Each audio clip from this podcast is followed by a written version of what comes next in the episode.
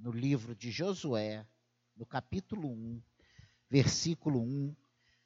Já é a centésima mensagem que eu prego nesse livro de Josué, mas não tem como nós falarmos de conquistas sem passar por Josué, pelo povo de Israel, pelo agir do Senhor naquele tempo. Sem aprendermos coisas para as nossas vidas ainda hoje. Josué capítulo 1, versículo 1. Você achou? Fique de pé no seu lugar, só para você acordar, para nós lermos a palavra do Senhor. Você que está cansado, você que não teve tempo de descansar essa tarde. Preste atenção. E eu falei isso pela manhã e repito hoje à noite. Todas as vezes que eu venho para cá, eu venho na expectativa do Senhor fazer algo maravilhoso em nossas vidas. Eu creio que a palavra do Senhor ela é eficaz. Eu creio.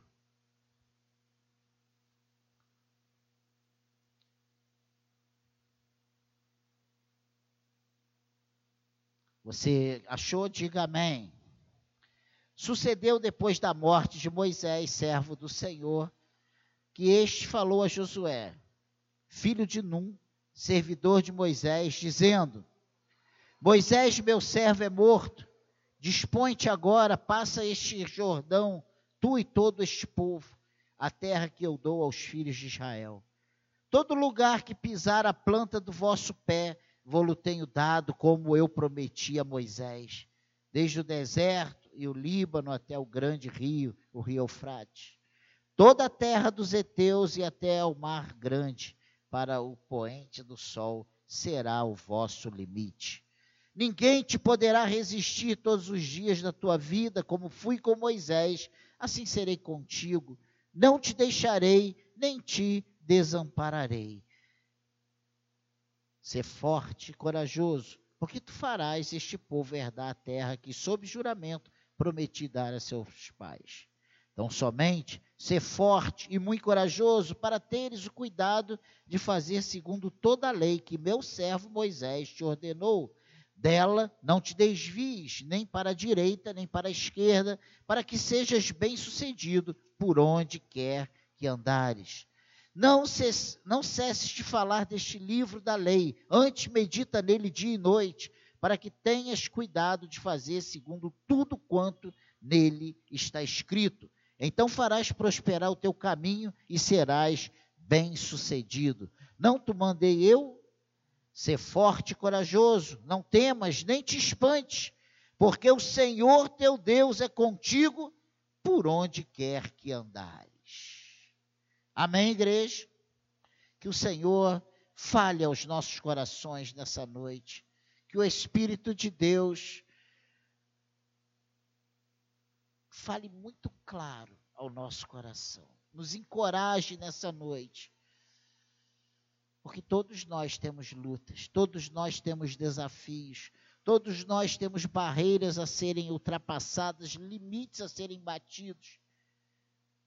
E na força do nosso braço, nós não conseguimos. Mas quando nós entendemos que não estamos sozinhos, que o Senhor peleja por nós, que não é a nossa força que vai fazer a diferença, mas é o agir de Deus em nós que vai transformar as questões, as situações e veremos o agir desse Senhor que é o, Deus Todo-Poderoso, o Senhor poderoso nas batalhas, como nós cantamos. Nós temos certeza que podemos descansar. Amém? Sente-se, por favor. Josué é o primeiro dos livros históricos, né? E nesses livros há três grandes momentos da relação entre Deus e a forma de governo do povo de Israel: a teocracia, Josué, Juízes e Ruth, a monarquia, que vai até 586 a.C., Samuel, Reis e Crônicas, e a restauração até depois né, do cativeiro babilônico, 536 em diante, Esdras, Neemias e Esther. Então, basicamente, esses livros históricos se dividem assim. O livro de Josué, do, do capítulo 1 ao capítulo 5, fala da entrada na terra prometida, do início ao ponto em que vão invadir a terra. Depois, do capítulo 6 ao capítulo 12, né, ele fala da conquista da terra prometida, de Jericó, né, as conquistas passando por aí ali, já o povo se estabilizando na terra. Depois, do 13 até o 21, vem a distribuição da terra prometida, né, a, gestão da terra e cuidados com o povo. E a partir do capítulo 22 até o capítulo 24, é a manutenção da terra. É quando Josué ele dispensa as duas tribos e meia, Rubens, meia tribo de Manassés, e que, que tomaram posse antes do Jordão, mas que foram obrigados, né, por Josué a, a, atravessar o Jordão, invadir as outras terras e conquistar as terras para os seus irmãos. Então o povo esteve unido o tempo todo, as doze tribos, né? Todas as tribos. E nesse momento, a, a partir do capítulo 22, Josué diz para essas tribos: olha, podem voltar. E eles constroem um altar. E quando eles constroem esse altar, as outras nove tribos e meia se voltam contra eles, achando que eles estavam construindo um outro lugar para adoração e sacrifícios. Só que não era um altar para adoração e sacrifícios, mas um altar para como sinal, como lembrando que aquelas duas tribos e meia antes do Jordão também faziam parte daquele todo chamado Israel. Foi assim que é, aí até o capítulo 24, a despedida de Josué, né, a morte de Josué, e aí termina o livro. Só te dei um, um breve panorama para você se situar quando você estiver lendo esse livro. Josué, ele, aconteceu algo muito importante com Josué. Josué, ele teve o seu nome mudado por Moisés, né?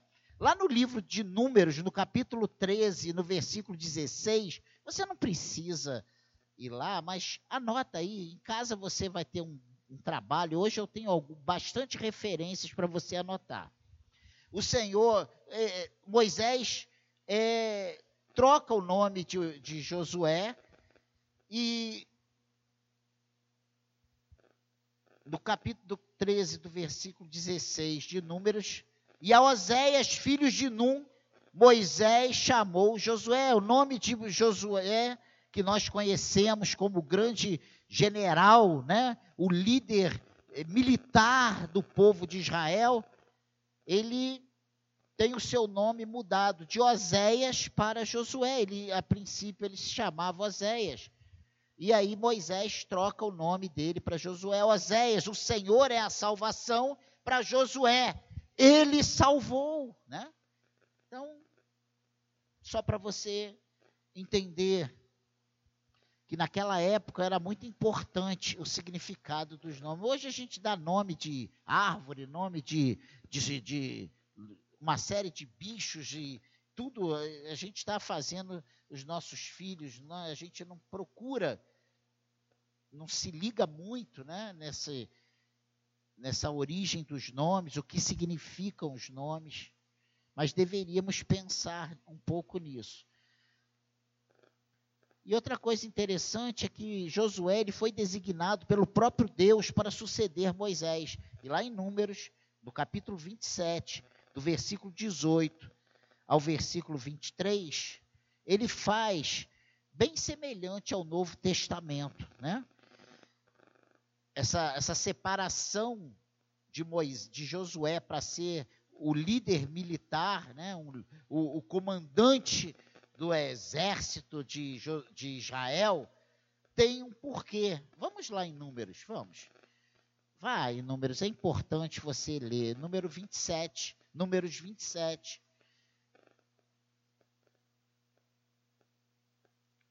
A partir do versículo 18 até o versículo 23. E o, o, subtítulo aí é Josué designado o sucessor de Moisés. Preste atenção, porque esse início é meio complicado, que é muita informação que eu tenho para você, mas você vai entender o porquê disso tudo. Disse o Senhor a Moisés: Toma Josué, filho de Num, homem que há o espírito, e impõe-lhe as mãos. Apresenta-o perante Eleazar, o sacerdote, e perante toda a congregação, e dá-lhe à vista deles as tuas ordens. Põe sobre ele da tua autoridade, para que lhe obedeça toda a congregação dos filhos de Israel. Apresenta-se, apresentar-se-á perante Eleazar, o sacerdote, o qual por ele consultará segundo o juízo do Urim perante o Senhor, segundo a sua palavra. Sairão e segundo a sua palavra entrarão ele todos os filhos de Israel com ele e toda a congregação. Fez Moisés como lhe ordenara o Senhor, porque tomou a Josué e apresentou perante Eleazar o sacerdote, perante toda a congregação, e lhe impôs as mãos e lhe deu as suas ordens, como o Senhor falara por intermédio de Moisés. se a gente poderia ficar só nesse texto aqui de números que tem tanta coisa para se falar disso, mas não é esse. Eu só quero ressaltar aqui quatro coisas interessantes. Primeiro é que Josué foi separado com imposição de mãos. Segundo, Josué ele era reconhecidamente um homem cheio do Espírito Santo. Terceiro, ele foi um homem apresentado ao sacerdote e à congregação. E a quarta coisa interessante é que ele foi comissionado em seu ministério diante de todos. Deus manda Moisés dar-lhe da sua autoridade. Então, Josué, ele foi investido de autoridade para ser o comandante, para entrar e sair com o exército de Israel. O exército de Israel saía com Josué e o, o exército de Israel entrava com Josué. Josué não estava ali, não, não, não foi uma escolha que brotou apenas no coração de Moisés. Ah, Moisés inventou, acordou e falou assim: ah, hoje eu vou fazer uma coisa diferente. Eu vou colocar um comandante aqui. Porque tem muita gente dentro da casa de Deus que acha que as coisas de Deus acontecem assim. Não entendem que a oração, que há a, a direção do Espírito Santo, que vai, vai direcionando e guiando o seu povo. Gente. Ah, mas hoje é diferente. Nas suas devidas proporções, há algumas diferenças sim, mas o Senhor é o mesmo. Nós somos a igreja do Senhor. Há uma igreja constituída. Nós precisamos ter esse entendimento. Quando nós lemos o que lemos aqui em Josué, nós achamos tremendo. Ah, se Deus falasse isso aqui comigo hoje, Deus já falou conosco hoje. Ele hoje, ele, ele não vai estar onde a gente pisar a planta dos pés. Está ou não está? Se você é o templo do Espírito Santo, se ele habita em você, aonde você pisa, ele pisa também. Ou não? Ele está contigo em todo o tempo não está? É que hoje nós queremos uma coisa, né? com fogo, com tremores, com, com sarça ardente. Já imaginou se uma sarça começa a queimar aqui uma planta, essa planta começa a pegar, vai todo mundo correr e pegar o, o extintor de naquela época não tinha extintor de incêndio, gente. Eles não se reuniam, sabe? E hoje nós queremos uma coisa. Nós precisamos ver o que a palavra de Deus nos ensina. Nós precisamos entender que o Senhor, ele é o nosso Senhor poderoso, ele é imutável e ele ele age hoje. Hoje nós não temos ordem para usar uma espada e sair arrancando a cabeça de ninguém. A nossa luta hoje não é contra carne ou sangue, naquela época era. Hoje nós lutamos contra principados e potestades. Hoje a nossa guerra é uma guerra espiritual. É uma guerra contra a nossa própria carne, a nossa própria vontade, os nossos desejos. É ou não é? Contra esse mundo que nos assedia, contra o pecado que tenazmente bate a porta do nosso coração e da nossa mente, dos nossos olhos, dos nossos ouvidos. E nós somos a todo tempo sugestionados a fazer coisas erradas, coisas que desagradam a Deus. E o pior ainda, nós temos pessoas dentro da própria igreja, joios plantados para dizer que a coisa não é bem assim, que hoje a gente não precisa ser desse jeito, que nós estamos muito radicais. Radicais como? Se a Bíblia diz que nós precisamos de vida santa, que sem santificação ninguém verá o Senhor. Pensa nisso. Então Moisés teve em posição de mão. Moisés era um, reconhecidamente um homem cheio do Espírito de Deus. Ele foi apresentado ao sacerdote e à congregação. Ele foi um dos espias que, quando chegou, voltando, trazendo as notícias, e viu que os outros viram, mas ele tinha, ele era tão certo que o Senhor era com ele, que o Senhor estava à frente do povo de Israel, que Israel era de Deus, que ele falou: olha, eles são gigantes, mas o Deus que abriu o mar é o Deus que vai nos dar a vitória. O Deus que tem nos conduzido nesse deserto é o Deus que vai nos dar a vitória. E hoje parece que nós tiramos o poder de Deus, parece que nós enfraquecemos o Senhor, parece que ele envelheceu para alguns, porque acham que Deus não é mais aquele Senhor poderoso ele é poderoso, para ele continua sendo o Deus do impossível, o Deus da palavra final, ele continua o mesmo. De repente, não é mais o seu interesse agir como agia naquela época. Olha para o lado aí, se você não vai ver um monte de milagres do Senhor. Olha para o lado. E hoje nós temos a audácia de dizer que não acontecem milagres. Eu sou um milagre, você é um milagre do Senhor, gente.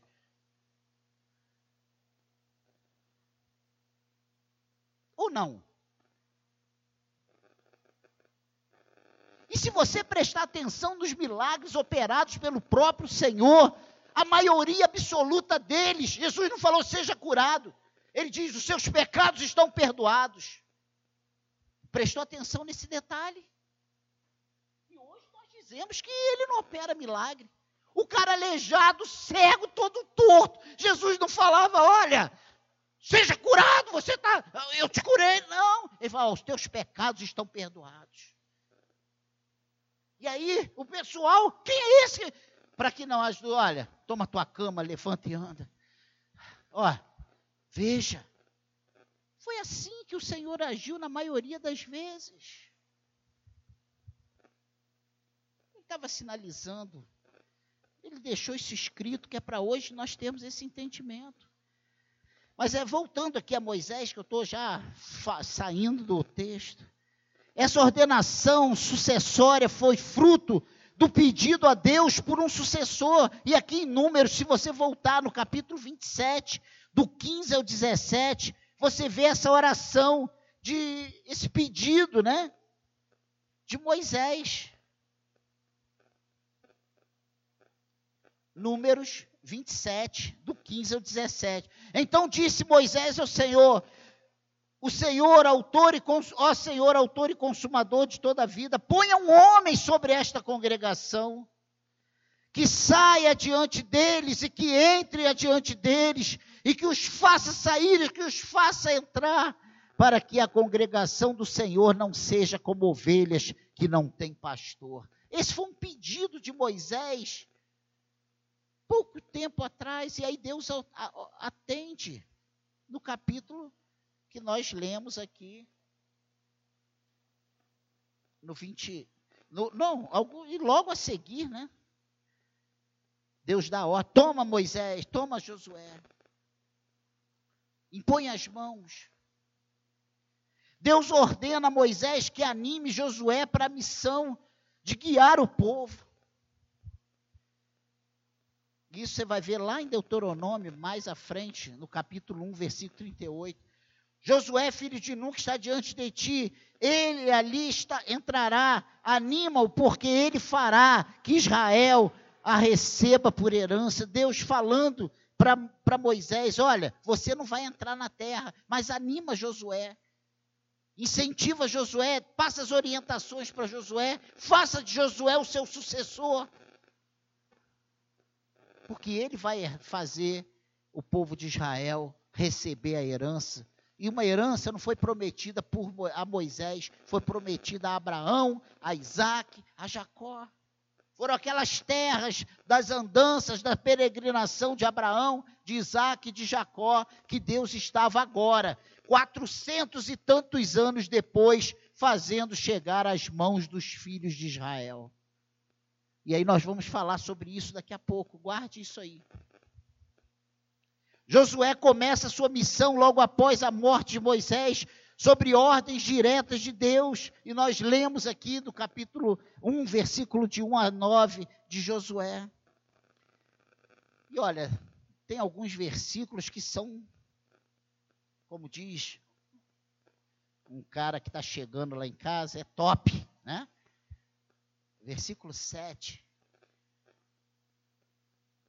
Tão somente ser forte muito corajoso para teres o cuidado de fazer segundo toda a lei que meu servo Moisés te ordenou. Dela não te desvie nem para a direita nem para a esquerda, para que sejas bem-sucedido por onde quer que andares. E aqui nós vemos Josué tendo a sua liderança confirmada. Nós vemos aqui a escolha divina reconhecida, Josué, ele não foi escolhido por Moisés, ele foi escolhido por Deus. Deus fará grandes coisas na nossa igreja. Preste atenção nisso. Josué é posto no lugar de Moisés. E olha, ele seria comparado a Moisés, é inevitável.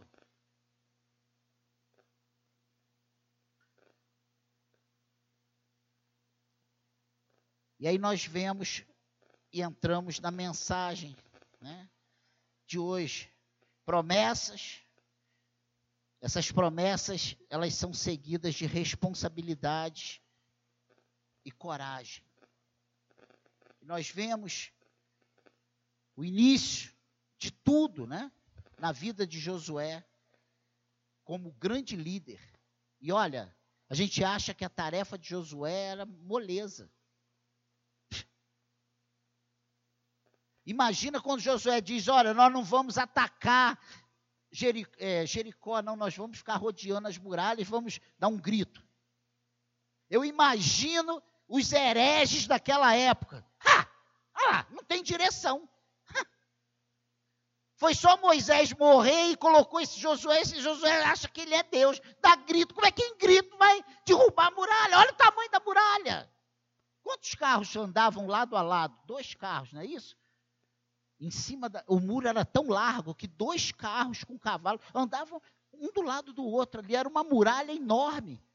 E o povo rodeando e dando grito. Coisa de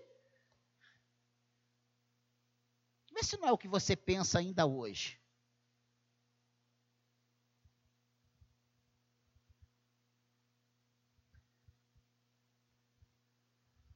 Pensa nisso.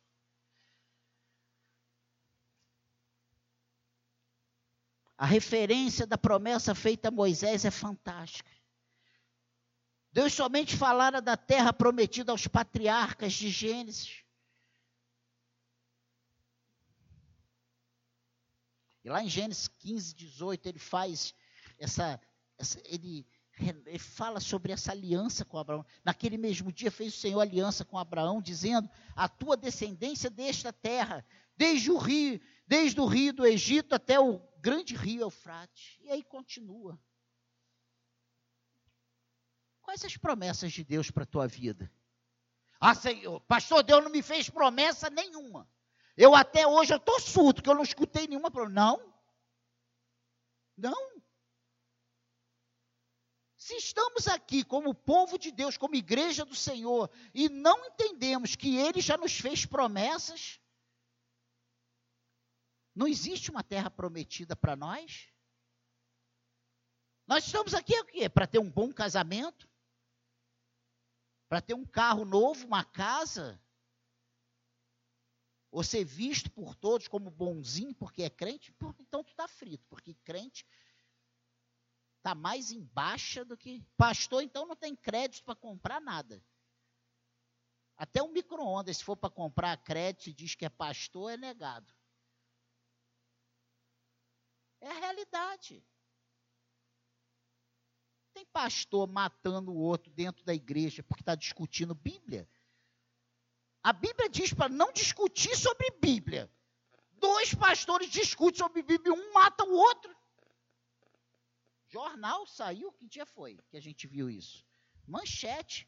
Pastor mata outro pastor discutindo a Bíblia. Não discuta comigo. Pô, pense nisso.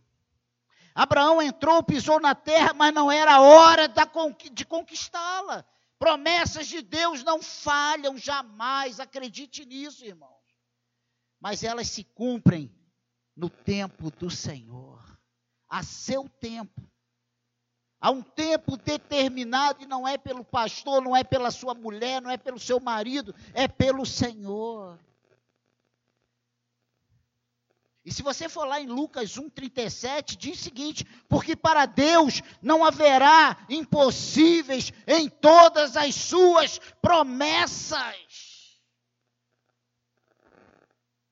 como nós somos incrédulos, como nós somos descrentes. Quantas vezes você já desdenhou das promessas que Deus fez a você? Hein? Você que tem um chamado, em determinado tempo, por causa de tantas lutas, você diz que abre mão do seu chamado, que você não nasceu para isso, hein?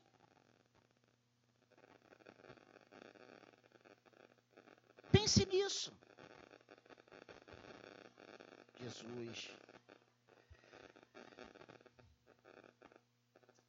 Se você for lá em 2 Coríntios, capítulo 1, versículo 20, você vai encontrar escrito o seguinte: Porque quantas são as promessas de Deus, tantas tem nele o sim, porquanto também por ele é o amém, para a glória de Deus, por nosso intermédio. Meu Deus! Deus tem te feito promessas. Eu não tenho aberto mão de nenhuma das promessas que Deus fez para mim neste lugar. E mesmo que eu veja as cadeiras cada vez mais vazias, eu não abro mão do que Deus já falou meu coração, já me fez ver. Ah, pastor, Deus falou, Deus falou através da sua palavra. E a gente às vezes se pega terminologias, né? E aí a gente acha, não, eu estou falando de coisas que Deus, Deus, gente, se você ler a palavra de Deus, Deus não falar contigo, tu está surdo. Aleijado. Surdez é uma deficiência física. Pensa nisso. O que Deus já falou, já te prometeu. Mas está demorando, pastor. Sabe quantos anos demorou essa promessa para se cumprir? Mais de 400 anos. E olha que Deus tirou Abraão da sua parentela.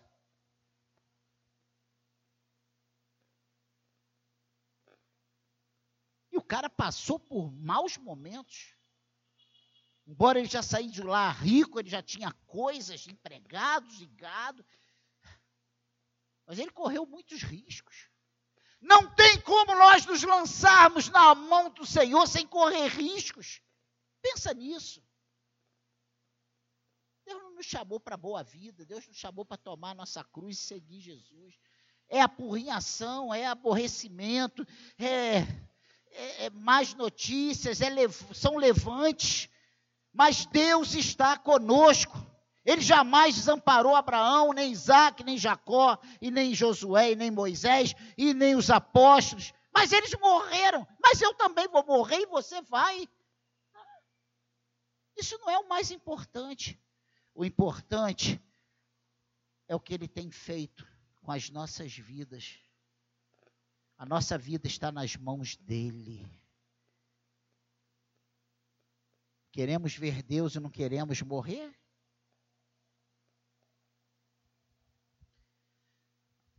Amém, igreja?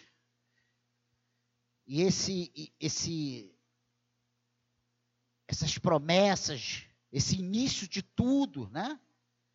Exige responsabilidade e coragem. Deus fala isso para ele. Deus fala isso para Moisés, para Josué. Josué, ser forte e corajoso. E aqui, quando ele fala isso no versículo 6, ele está falando de uma questão pessoal pessoal e coletivo, descreve a atitude que Josué precisa ter e que nós hoje ainda precisamos ter. Nós temos sido muitas vezes covardes nos nossos posicionamentos, nas nossas atitudes. Essa é uma realidade atual, pós-moderna. Crentes covardes. E eu me incluo nessa. E ele diz aqui no versículo 6, o que, que ele diz? Ser forte e corajoso, porque tu farás este povo herdar a terra que, sob juramento, prometi dar a seus pais. Quantas coisas Deus tem falado conosco que nos faz tremer os alicerces. Como é que vai ser? Deus é contigo. Deus é contigo. Mas você precisa ser forte e corajoso. Forte e corajoso para quê? Para brigar, para bater, para gritar, não, para não desanimar, para não retroceder, para não virar as costas, para não abandonar tudo, para não chutar o balde, para você permanecer aonde Deus quer que você esteja, para você permanecer do jeito que Ele quer que você permaneça.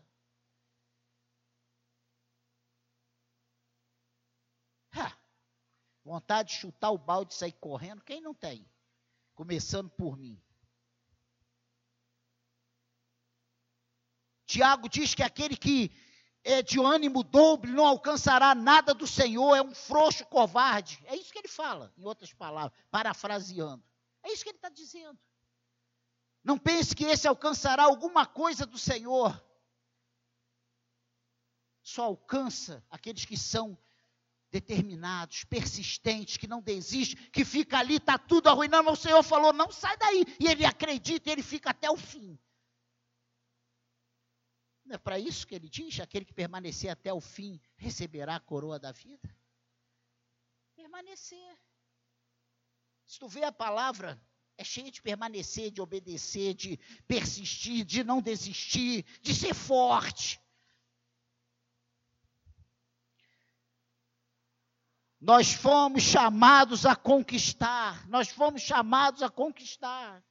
Nós não fomos chamados a fugir, a virar as costas, a ser uma pessoa vista pelos outros de, sabe, inconstante, que começa as coisas e deixa pela metade, começa e deixa, começa, lá, aquele que vive abandonando os seus projetos.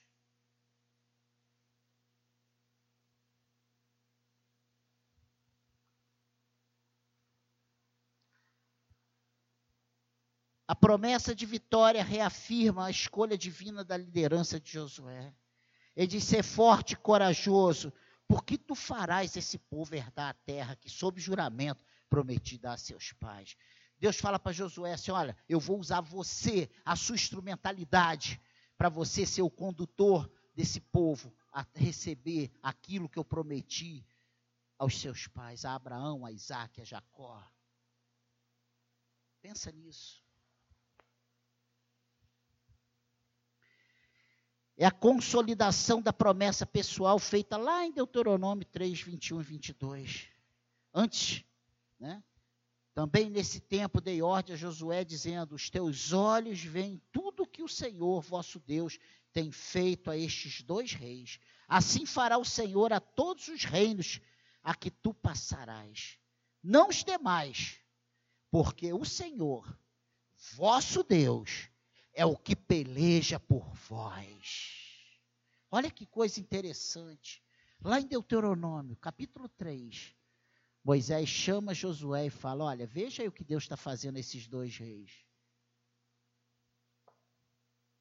Fique tranquilo. Você veja, preste atenção.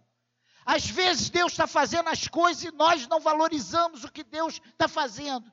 E ele fala para Josué: Olha, veja o que ele está fazendo.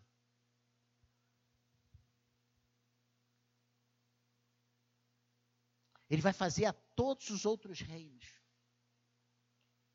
Aqui tu passarás.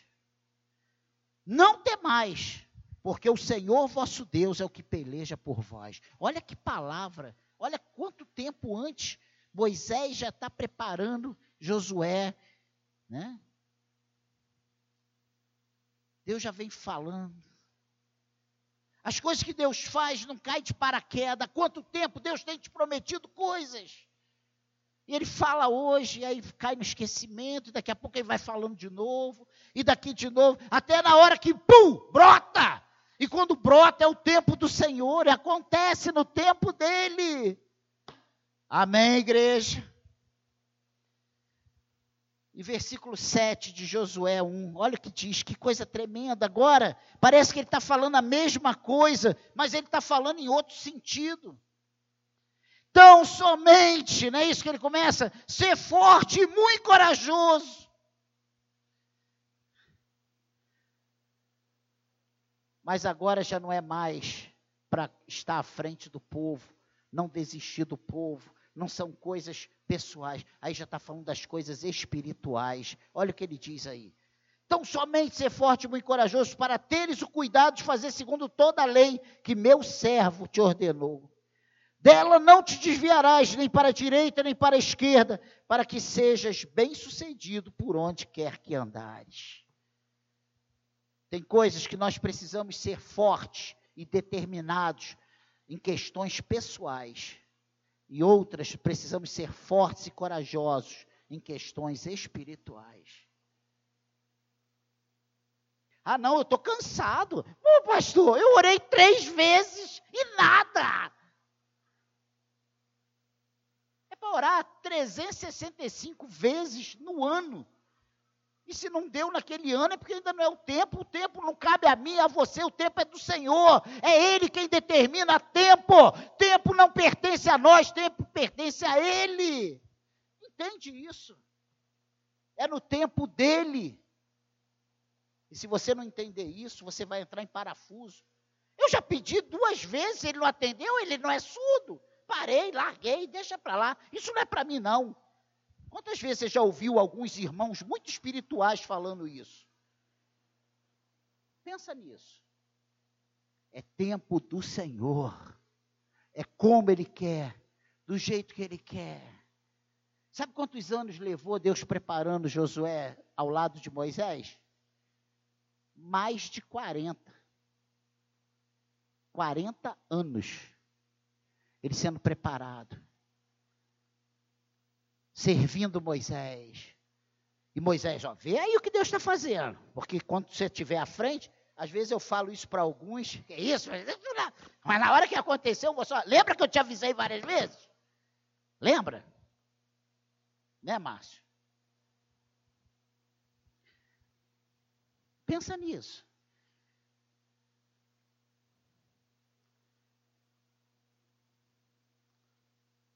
E às vezes Deus escolhe aquele que aos nossos olhos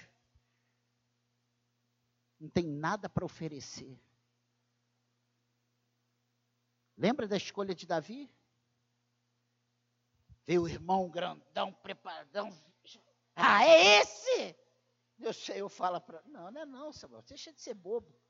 Você vê o exterior, eu vejo o coração. Pense nisso.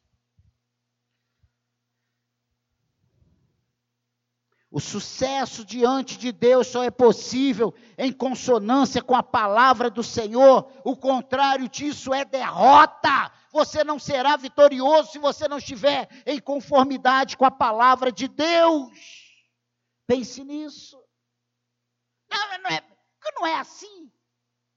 A Bíblia diz que nós não temos que tirar nem um tio da sua palavra. Precisamos obedecê-la e cumpri-la à risca. Mas hoje nós estamos vivendo o evangelho do tudo pode. Nada é errado. Adultério não é assim, separação não é assim. É pecado. E Deus trata pecado como pecado. E no céu não entrará pecado. Você pode ter o título que for, a sabedoria que for, o conhecimento que for, porque sem santificação você não verá o Senhor. É o que a palavra de Deus me diz. E se eu arranco essa frase da palavra de Deus, eu vou ter que duvidar de todas as demais coisas. Inclusive que ele é o rei da glória. Não é?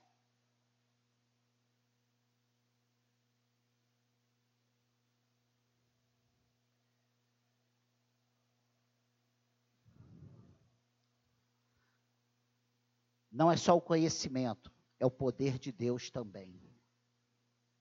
Errais por não conhecer as Escrituras, nem o poder de Deus. E nós hoje temos nos apegado à letra e temos nos esquecido do poder de Deus. Pense nisso. Não estou falando contra a letra. Eu estou falando negligenciarmos o poder de Deus. No Salmo 1, verso 1 ao verso 3, ele diz: Bem-aventurado o homem que não anda no conselho dos ímpios, não se detém no caminho dos pecadores, nem se assenta na roda dos escarnecedores. Antes, o seu prazer está na lei do Senhor, e na sua lei medita de dia e de noite. Ele é como árvore plantada junto à corrente de águas, que no devido tempo dá o seu fruto, e cuja folhagem não murcha, e tudo quanto ele faz será bem sucedido. Você quer vitória? Você quer conquistas? Não tem outro caminho. Não tem outra maneira de um servo do Senhor ter vitórias e conquistas, se não for tendo prazer na lei do Senhor, meditando na lei do Senhor, andando no caminho do Senhor e fugindo da aparência do mal, fugindo da roda dos escarnecedores. A Bíblia é muito clara: aqueles que são amigos do mundo são inimigos de Deus. Aquele que tende pelas coisas da carne estão com o mundo, não estão com Deus. Quem está com Deus tende para as coisas do Espírito. Amém, igreja? Amém, igreja? Não te mandei eu ser forte e corajoso. Não temas, nem te espantes. Ele diz isso aqui no versículo 9. Que coisa tremenda. Não te mandei eu. Ser forte, corajoso, não temas nem te espante, porque o Senhor teu Deus é contigo por onde quer que andares. Fala de questão de paz e sossego. Paz e sossego em Deus. Não pode haver dúvidas na mente de Josué. Deus é muito claro. Josué não precisava estar preocupado em treinar com a sua espada, sabe? Não. Ele tinha que estar com a sua mente focada em Cristo. Ele tinha que ter seu coração alicerçado em Cristo, em Deus. Ele precisava saber que a força, a vitória, a sabedoria vinha do Senhor. Era o Senhor que lutava as suas guerras. Era o Senhor que estava à frente de Israel. Não ele. Ele estava ali apenas como uma figura, um instrumento. Mas quem ia tirar som dele era o Senhor. Quem vai tirar som de você é o Senhor. Quem vai tirar som de você é o Senhor. Amém, igreja. Ele foi escolhido para a missão. E essa missão havia suas responsabilidades. Ele não podia se eximir das responsabilidades da mesma. E aplicando para nós irmos embora. Assim como Deus assegura sua presença ao lado de Josué, Cristo também assegura sua presença ao nosso lado. Você tem Cristo ao seu lado. Mateus 28, 18 ao 20, termina assim: Eis que estou convosco todos os dias até a consumação do século. Essa é a base de nosso envio ao mundo, Marcos 16, 15. O que, que diz aí Marcos 16, 15? Vamos lá. Só para você refrescar na íntegra o que diz Marcos 16, 15. O que, que diz aí? E disse-lhes: Ide por todo mundo e pregar o evangelho a toda criatura. Quem crê e for batizado será salvo, quem, porém, não crê será condenado. Esse sinal onde acompanhar aqueles que creem. Em meu nome expelirão demônios, falarão, falarão novas línguas, pegarão em serpente, e se alguma coisa mortífera beberes, não lhes fará mal. Se impuseres as mãos sobre os enfermos, eles ficarão curados. Hein? Olha o que diz o 14. Finalmente apareceu Jesus aos onze, quando estavam à mesa, e censurou-lhes a incredulidade e dureza de coração, porque não deram crédito ao que o que tinham vi, visto já ressuscitado. E aí ele dá essa ordem, ide por todo mundo. Primeiro ele censura os que ouviram dizer que Cristo estava vivo e não acreditaram. Ah, esse está maluco, isso não é bem assim, isso é fanatismo. Vê se essa conversa não rola hoje. Essa é a base de nosso envio, Jesus Cristo. É fazer a obra no nome dele. E foi isso que Deus falou para Josué. Ó, fica tranquilo, ser forte, corajoso, porque eu vou te dar a vitória. Eu vou pelejar a tua guerra. Eu vou fazer o que tem que fazer. Você quer vitória na sua guerra? Hein? Você quer conquistar? Você precisa, você tem coisas a serem conquistadas, hein? Confia ao Senhor as suas lutas. Descanse em Deus e em suas promessas. As promessas de Deus jamais falham. Precisamos aprender a identificar as promessas de Deus nas Escrituras. Pare de correr de um lado para o outro atrás de eis que te digo. Vá para a Bíblia, o que a palavra de Deus diz. Dela nós temos respaldo, que passará céus e terra, mas as minhas palavras não passarão. Dela nós temos certeza que vai, vão se cumprir. Pense nisso. As promessas têm tempo certo de cumprimento. E esse tempo pertence a Deus, e eu já falei isso. Tenham coragem, sejam responsáveis diante de Deus. E eu falo que meia obediência é desobediência. Não, eu estou meio certo. Meio certo é errado. Eu, quando estou meio certo, estou errado. Não, eu fiz em parte, está errado. Ou você obedece na íntegra, não obedecer na íntegra é desobediência. Você faz somebody love com o homem, mas você não faz isso com Deus. Você pode dar uma enganada, uma engambelada no homem, mas você não faz isso com Deus, porque Deus ele vê o teu coração, ele conhece suas palavras antes que elas cheguem à boca. E aonde você pisa a planta dos teus pés, ele pisa contigo, ele sabe exatamente aonde você tem andado, o que você tem feito. Não dá para enganar o Senhor. Amém, igreja? Tenha coragem e seja responsável diante de Deus. Não tenha dúvida. A dúvida é a inimiga da fé. Não tenha dúvida, a dúvida é inimiga da fé. A nossa vitória não vem por nossos méritos, mas exclusivamente por Cristo, por Jesus Cristo. Amém, igreja? E eu quero terminar fazendo a leitura de 1 Coríntios 15, 58 a 55 a 58, que diz assim: Onde está, ó morte, a tua vitória? Onde está, ó morte, o teu aguilhão? O aguilhão da morte é o pecado, e a força do pecado é a lei. Graças a Deus que nos dá a vitória por intermédio de nosso Senhor Jesus Cristo.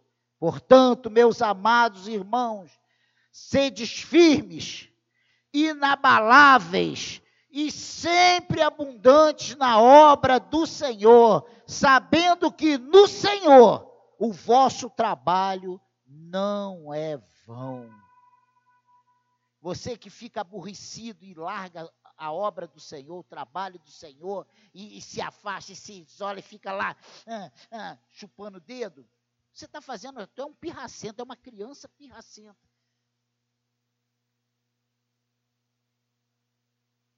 Você não está fazendo para o Senhor, você não entendeu o que é ser, ser servo do Senhor. Ser servo do Senhor é pegar a sua cruz e seguir Jesus. Está falando de cruz, sofrimento, dificuldade, incompreensão. É só você pensar o que Jesus passou, tu vai entender o que é pegar a tua cruz. É ser acusado de coisas que você não fez. É ser injuriado. É ser condenado mesmo sendo inocente. É te acusarem, apontarem dedo, não te valorizarem. Foi isso que fizeram com Jesus. Jesus fala: toma tua cruz e me segue. Vem atrás de mim. Amém, igreja. Você quer vitórias? Quer vitórias? Ser forte e corajoso. Quer vitórias? Não desista. Você quer conquistar coisas no reino de Deus? Seja abundante, firme, inabalável na obra do Senhor. Entenda que a sua vitória só vem através de Cristo Jesus. Você pode ganhar dinheiro, você pode ter família, você pode ter bens, ter carros, viajar, comer do bom e do melhor. Se você não tiver Jesus, como nós ouvimos de manhã, você é um miserável, pobre, cego e nu. A nossa satisfação está em Cristo. É Ele que nos garante a vitória. É Ele que nos dá a vitória. É Ele que nos dá a vitória. Amém, igreja? É Ele que nos faz conquistar. É Ele que nos traz, sabe, os resultados que nós precisamos. Não esperamos, mas precisamos. Ele sabe exatamente o que é o melhor para mim e para você. Vamos preparar a ceia, vamos